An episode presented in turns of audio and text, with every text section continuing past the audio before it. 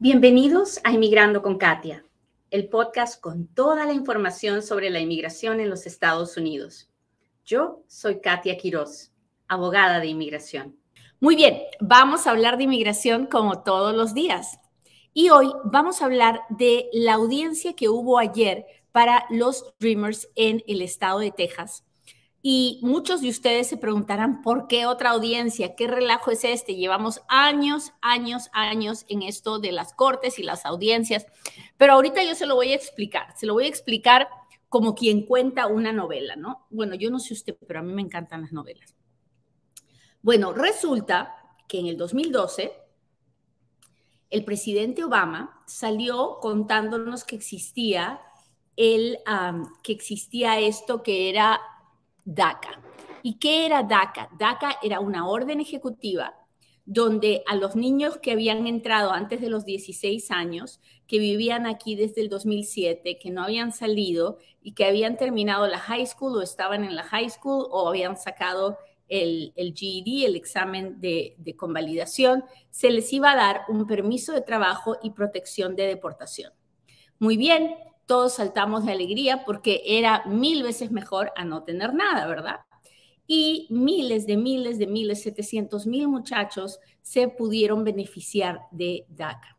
Los años corrieron, llegó el presidente Trump y el presidente Trump dijo, me vale, DACA no me parece, así que lo cancelo.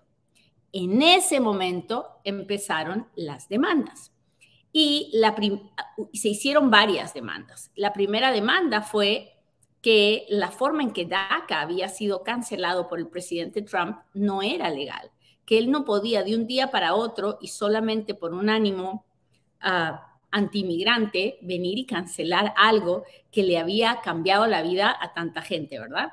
Bueno, esa demanda pasó por todos los niveles que puede pasar una demanda. Eh, en la Corte Federal hay tres niveles la Corte del Distrito, que es la Corte de abajito, abajito, abajito. Luego viene la Corte de Apelaciones y luego viene la Corte Suprema. Bueno, en esa demanda nos fuimos hasta la Corte Suprema y la Corte Suprema dijo, sí, pues la forma en que el presidente Trump canceló DACA no está bien. Así que si lo quiere cancelar, lo puede hacer, tiene todo el poder, pero nomás tiene que hacerlo bien. Bueno, ese fue uno de los, uno de los juicios y, y siempre estábamos con el Jesús en la boca y bueno. El otro juicio fue uno que puso el estado de Texas, que se juntó con varios otros estados, y se fueron a una corte en Texas, a una corte de distrito, a una corte bajita, y le dijeron al juez, ¿sabes, señor juez? Nosotros creemos que DACA, de la forma que la hizo el, eh, el presidente Obama, es ilegal. Él no tenía el poder para hacerlo, él tampoco podía estar dando permisos de trabajo así a su sola firma. Y ese juicio empezó casi al mismo tiempo que el otro del que les acabo de hablar. Y entonces, esa fue otro drama de la novela, ¿no? Porque primero que el juicio estuvo parado por mucho tiempo porque había este otro juicio de la cancelación y que no se sabía si, si uno avanzaba o no, en fin. El asunto es que finalmente el juez de Texas en algún momento dijo, sí, DACA es ilegal. El presidente Obama no tenía el poder para hacerlo. Y encima de todo, lo hizo mal. Lo hizo mal porque no podía haberle dado un permiso de trabajo a la gente sin haber hecho todo el procedimiento administrativo, o sea, papeleo, le faltó hacer papeleo. Entonces, en ese momento, todos nos asustamos bien mucho y el gobierno, que es quien se está defendiendo del estado de Texas, el gobierno nos representa a nosotros, a los inmigrantes, a los Dreamers. El gobierno apeló a la Corte de Apelaciones, que en este caso es el quinto circuito de apelaciones, así se llama la Corte. Bueno, y entonces fuimos a la Corte de Apelaciones y, y ahí también tuvimos que esperar, porque todo en las Cortes es procesos y tiempos y hay que esperar y hay que esperar y hay que esperar. Bueno, mientras esperábamos en la Corte de Apelaciones, el gobierno del presidente Biden dijo, ah, entonces nos están negando porque administrativamente el presidente Obama no hizo lo que tenía que hacer. Muy bien, vamos a corregirlo, vamos a hacerlo, vamos a hacer todas las reglas y todo el papeleo que faltaba hacer. Y el presidente Biden lo hizo, hizo una regla que corregía este asunto. Entonces, después de que se hizo la regla, el quinto circuito de apelaciones se lavó las manos y dijo, ay, miren que nosotros pensábamos que el juez de Texas estaba en lo correcto, pero resulta que ahora hay una nueva regla que tal vez puede cambiarlo todo. Así que antes de tomar una decisión nosotros así definitiva, mejor le vamos a devolver todo el caso al juez de Texas para que él revise la nueva regla y nos diga si con eso se curó el problema y DACA ya está bien. Entonces, ya ve que me está siguiendo la novela, ya ve, ya ve, soy buenísima para contar historias. Entonces, el caso regresó a las manos del juez Hanna, el juez de Texas, de la Corte Bajita. Bueno, y ayer hubo una audiencia, y en esta audiencia lo que tenía que hacer el abogado del estado de Texas, que es el abogado antimigrante, y lo que tenía que hacer el abogado del, gobierno, que es el abogado que está del lado de nuestros dreamers, era explicarle al juez por qué esa regla arreglaba todo el problema o por qué la regla no arreglaba nada. Perdonen a Hércules, les pido mil disculpas. Cada vez que pasa una mosca por la puerta, él ladra como si alguien estuviera viniendo. Hércules, Hércules. Es la única manera de tranquilizarlo. Perdonen ustedes. Quédate quieto, por favor. Ok, muy bien. Entonces, ah, ayer hubo la audiencia. El juez no tomó ninguna decisión. Eso es lo primero que usted tiene que saber. Que ayer, a pesar de la audiencia, nada cambió. ¿Ok? Nada cambió. Todo sigue igual. Ayer hubo la audiencia. El abogado de Texas básicamente le dijo al juez, ¿sabes qué, señor juez? Esta regla, no, esta nueva regla que hizo el presidente Biden no cambia nada el asunto. Porque si bien es cierto, ya se arregló el papeleo, pero es exactamente igual. La regla es exactamente igual a lo que decía el presidente Obama y, y no cambia en nada la situación. Así que Igual pensamos que el presidente Obama no tenía el poder para hacer una orden ejecutiva que, que, prácticamente diera beneficios de inmigración. Por otro lado, el gobierno le está diciendo, ha venido el señor que limpia la piscina y por eso le está desesperado. por otro lado, el, el, el abogado de los Dreamers le dijo al, al juez Hannen, le dijo, oiga juez, usted decía que nos estaba, que DACA era ilegal porque no se había cumplido con todos los programas administrativos y ahora ya están. Entonces, ah, nosotros entendemos que usted piensa que el presidente Obama no tenía el poder, pero sí lo tenía. Y tanto es así que sí lo tenía, que ahora se han corregido todos los errores administrativos, así que déjenos en paz. Pero aparte, si usted finalmente va a decidir que DACA es ilegal, que sea ilegal para los que se quejaron y no para el resto de las personas, que sea ilegal para el estado de Texas, para el estado de Arkansas, en fin, para todos los que se quejaron de DACA.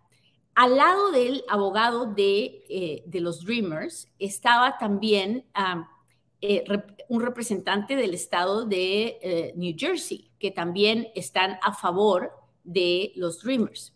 Así que al final de los argumentos, el juez dijo que iba a tomar una decisión cuando buenamente pudiera, lo más rápido que él pudiera, que no sabemos cuándo será. Pero, ¿cómo les explico?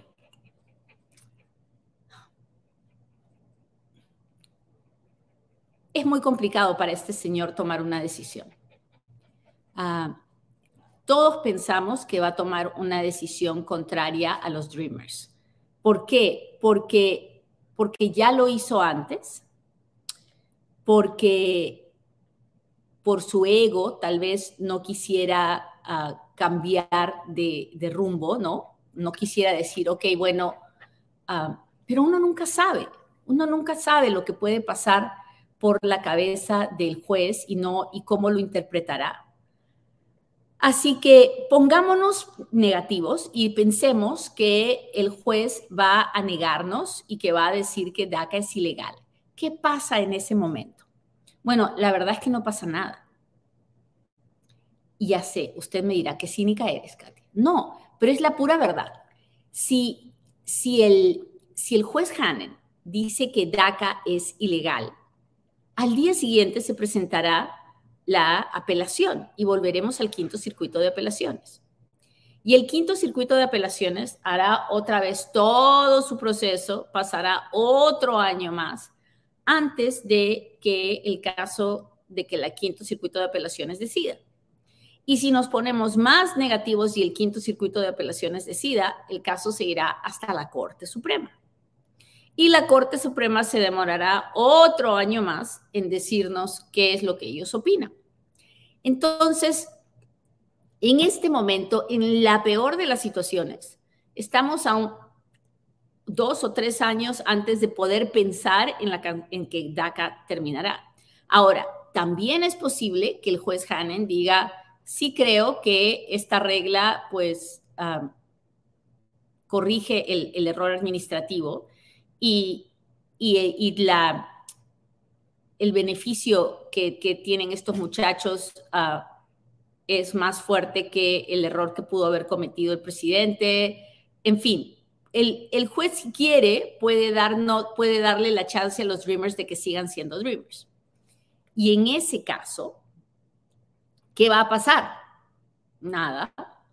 el estado de Texas va a apelar. Igualito nos vamos a ir al quinto circuito de apelaciones.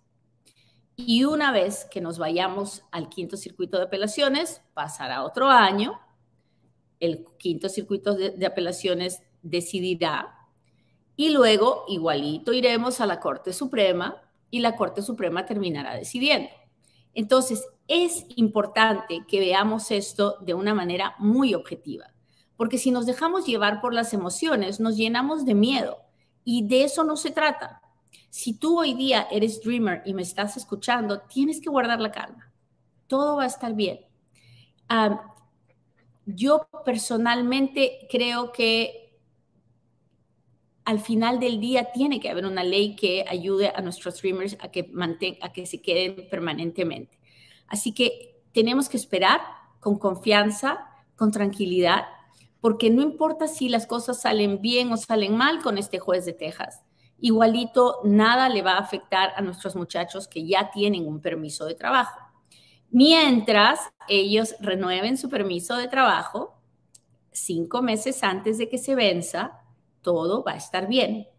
Y si eres streamer y estás casado con un ciudadano americano, si tienes una si tienes alguna otra posibilidad de cambiarte a una, a una visa de trabajo, a un green card por trabajo o a un green card por una petición familiar, tienes que buscar las alternativas, las formas. Todos los días yo hablo con Dreamers que van encontrando formas de cambiar de estatus, porque pueden hacer una visa U, porque pueden hacer una visa BAWA, porque se casan con el ciudadano americano o el hijo ciudadano americano ya cumplió 21 años, porque cuando obtuvieron la DACA eran menor de 18 años y ahora tienen un patrón que les puede pedir la residencia, o porque son 245 y, su patrón les puede pedir la residencia. En fin, son muchas las formas en las que un dreamer puede ah, cambiar de estatus y hay muchos casos en los que no se puede. Pero también es bueno saberlo, es bueno saber dónde uno está parado. ¿Ok? Así que eso es lo que pasó ayer seguimos, seguimos en las manos de Dios, seguimos en oración, esperando, esperando la decisión de este juez de Texas que no sabemos cuándo llegará. Y ese fue el tema del día de hoy. Ahora viene el momento en que usted me hace sus preguntas, ah, porque ahora es cuando Katia responde.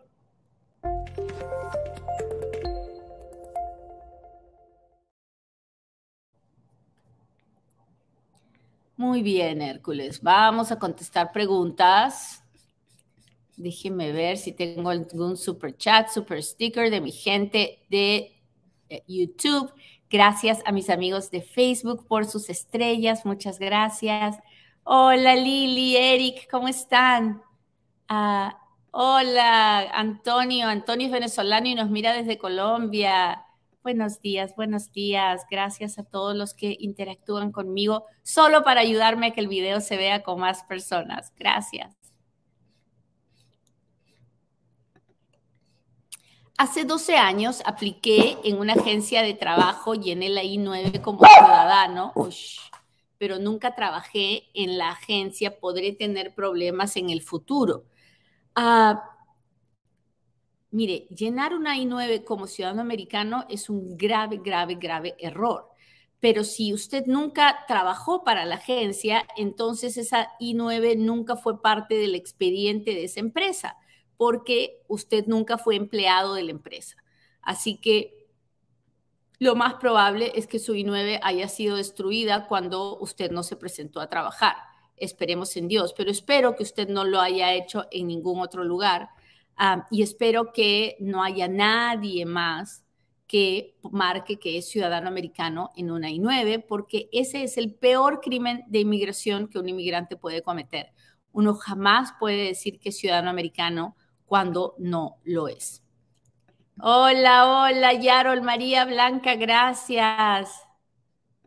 ¿Afecta si una persona está en proceso de asilo, adquiere un bien al crédito en el país de origen? Ah, perdóneme, pero yo creo que sí. Si usted está huyendo de su país de origen y usted está pidiendo protección porque no quiere regresar nunca más de los jamases a su país porque en su país usted tiene miedo, ¿cómo va a ir a comprando propiedades y muebles en su país? Tanto miedo entonces no tiene. Buenos días, buenos días. Tengo visa de turista, ¿puedo aplicar para la residencia en base a qué? De la visa de turista uno no pasa a la residencia nomás porque quiere tiene que tener una petición familiar, tiene que tener una visa de inmigrante. Y la visa de inmigrante se obtiene a través de una petición familiar o una petición de trabajo o una visa U, una visa VAGUA, en fin, son muchísimas las visas que se pueden explorar, pero así porque quiero, no, no se puede. ¿Hay alguna ley para guatemaltecos? No la hay por ahorita. Saludos desde El Salvador. Hola Johnny, ¿cómo está? Soy parte de DACA y trabajo duro y voy al college. Ese es mi Enrique. Muy bien, muy bien. Esa es la idea, Enrique, que tú nos representes, que representes a la comunidad inmigrante y a la comunidad de Dreamers que trabaja duro y que va al college y que se supera y se va a seguir superando.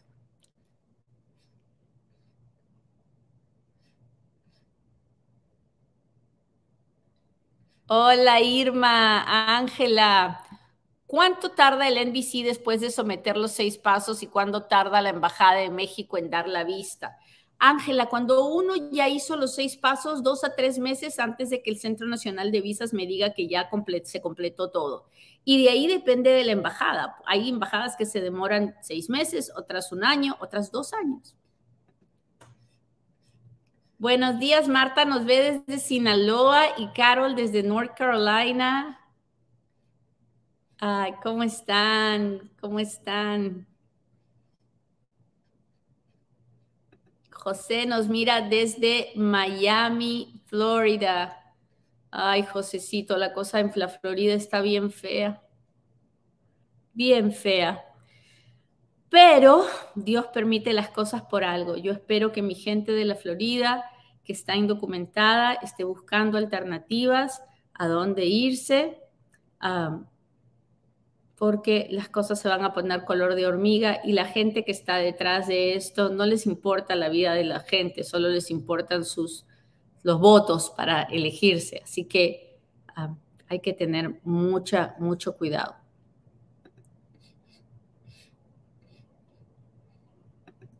Mis hijas tienen 21 años, tengo DACA, ¿puedo aplicar a la residencia? La respuesta es Isabelita, no lo sé. Dependerá de muchos factores que no conozco de su vida. Así que mi consejo es que hable con un abogado de inmigración que le haga todas las preguntas que le tiene que hacer para decirle si va a poder arreglar. El hecho de tener un hijo ciudadano americano mayor de 21 años no significa que puedo arreglar. El hijo puede hacer la petición, pero de ahí a que con esa petición yo pueda pedir la residencia depende de otros factores.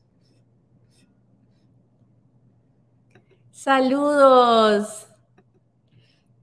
A principios del 2025 vence mi visa de turista. ¿Cómo se hace la renovación y con cuánto tiempo de anticipación? Ah, creo, la última vez que chequeé, se podía hacer hasta con seis meses de anticipación y dependiendo, en la mayoría de los casos se puede hacer por correo. Si usted lo manda por el, por el correo, no hay ninguna entrevista ni nada. Hola, hola, ¿cómo están? No se olviden seguirnos en todas las redes sociales. Estamos en Facebook, en Instagram, en Twitter, en TikTok, en LinkedIn, en Twitch, en todas, en todas. No se olvide de seguirnos. Si pedí asilo político, mi hijo americano con 21 años me puede pedir. Sí, Leslie, su hijo le puede pedir. Ahora que usted pueda arreglar con la petición que su hijo le hace, esa es otra historia y eso tendrá que hablarlo en persona con un abogado.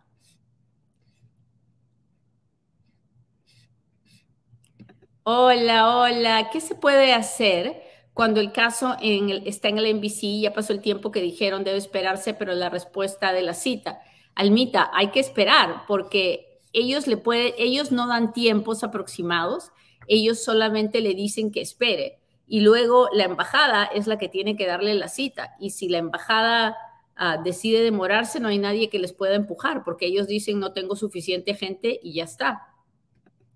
Abogada, ¿uno puede obtener residencia con solo entrar con visa? Tengo récord limpio, tengo visa y vivo en Estados Unidos. ¿Puedo pedir residencia por mí mismo? No.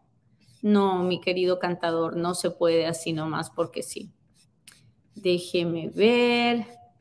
Déjeme ver si tengo otro super chat, otro super sticker. Mi gente de tengo DACA y tengo dos hermanas que son ciudadanas. ¿Me pueden ayudar a arreglar? Sus hermanas definitivamente le pueden pedir. Las peticiones de hermanos demoran mucho tiempo, pero usted me creerá que todos los meses yo tengo casos de hermanos que arreglan después de haber esperado 20, 25 años. La realidad es que no sabemos qué es lo que va a pasar, pero si usted puede tener una petición familiar, aunque sea de las que demoran muchos años, hágalo. Muy bien, muchachos. Les agradezco mucho que me hayan acompañado hoy día. Le pido a Dios que hoy pueda llenar usted su corazón de amor, de un amor que no espera nada a cambio de la otra persona, de un amor que se alegra del hecho de poder sentir la sensación de amar. Eso es todo. Que tengan un lindo día y nos vemos en un próximo Inmigrando con Katia. Bye.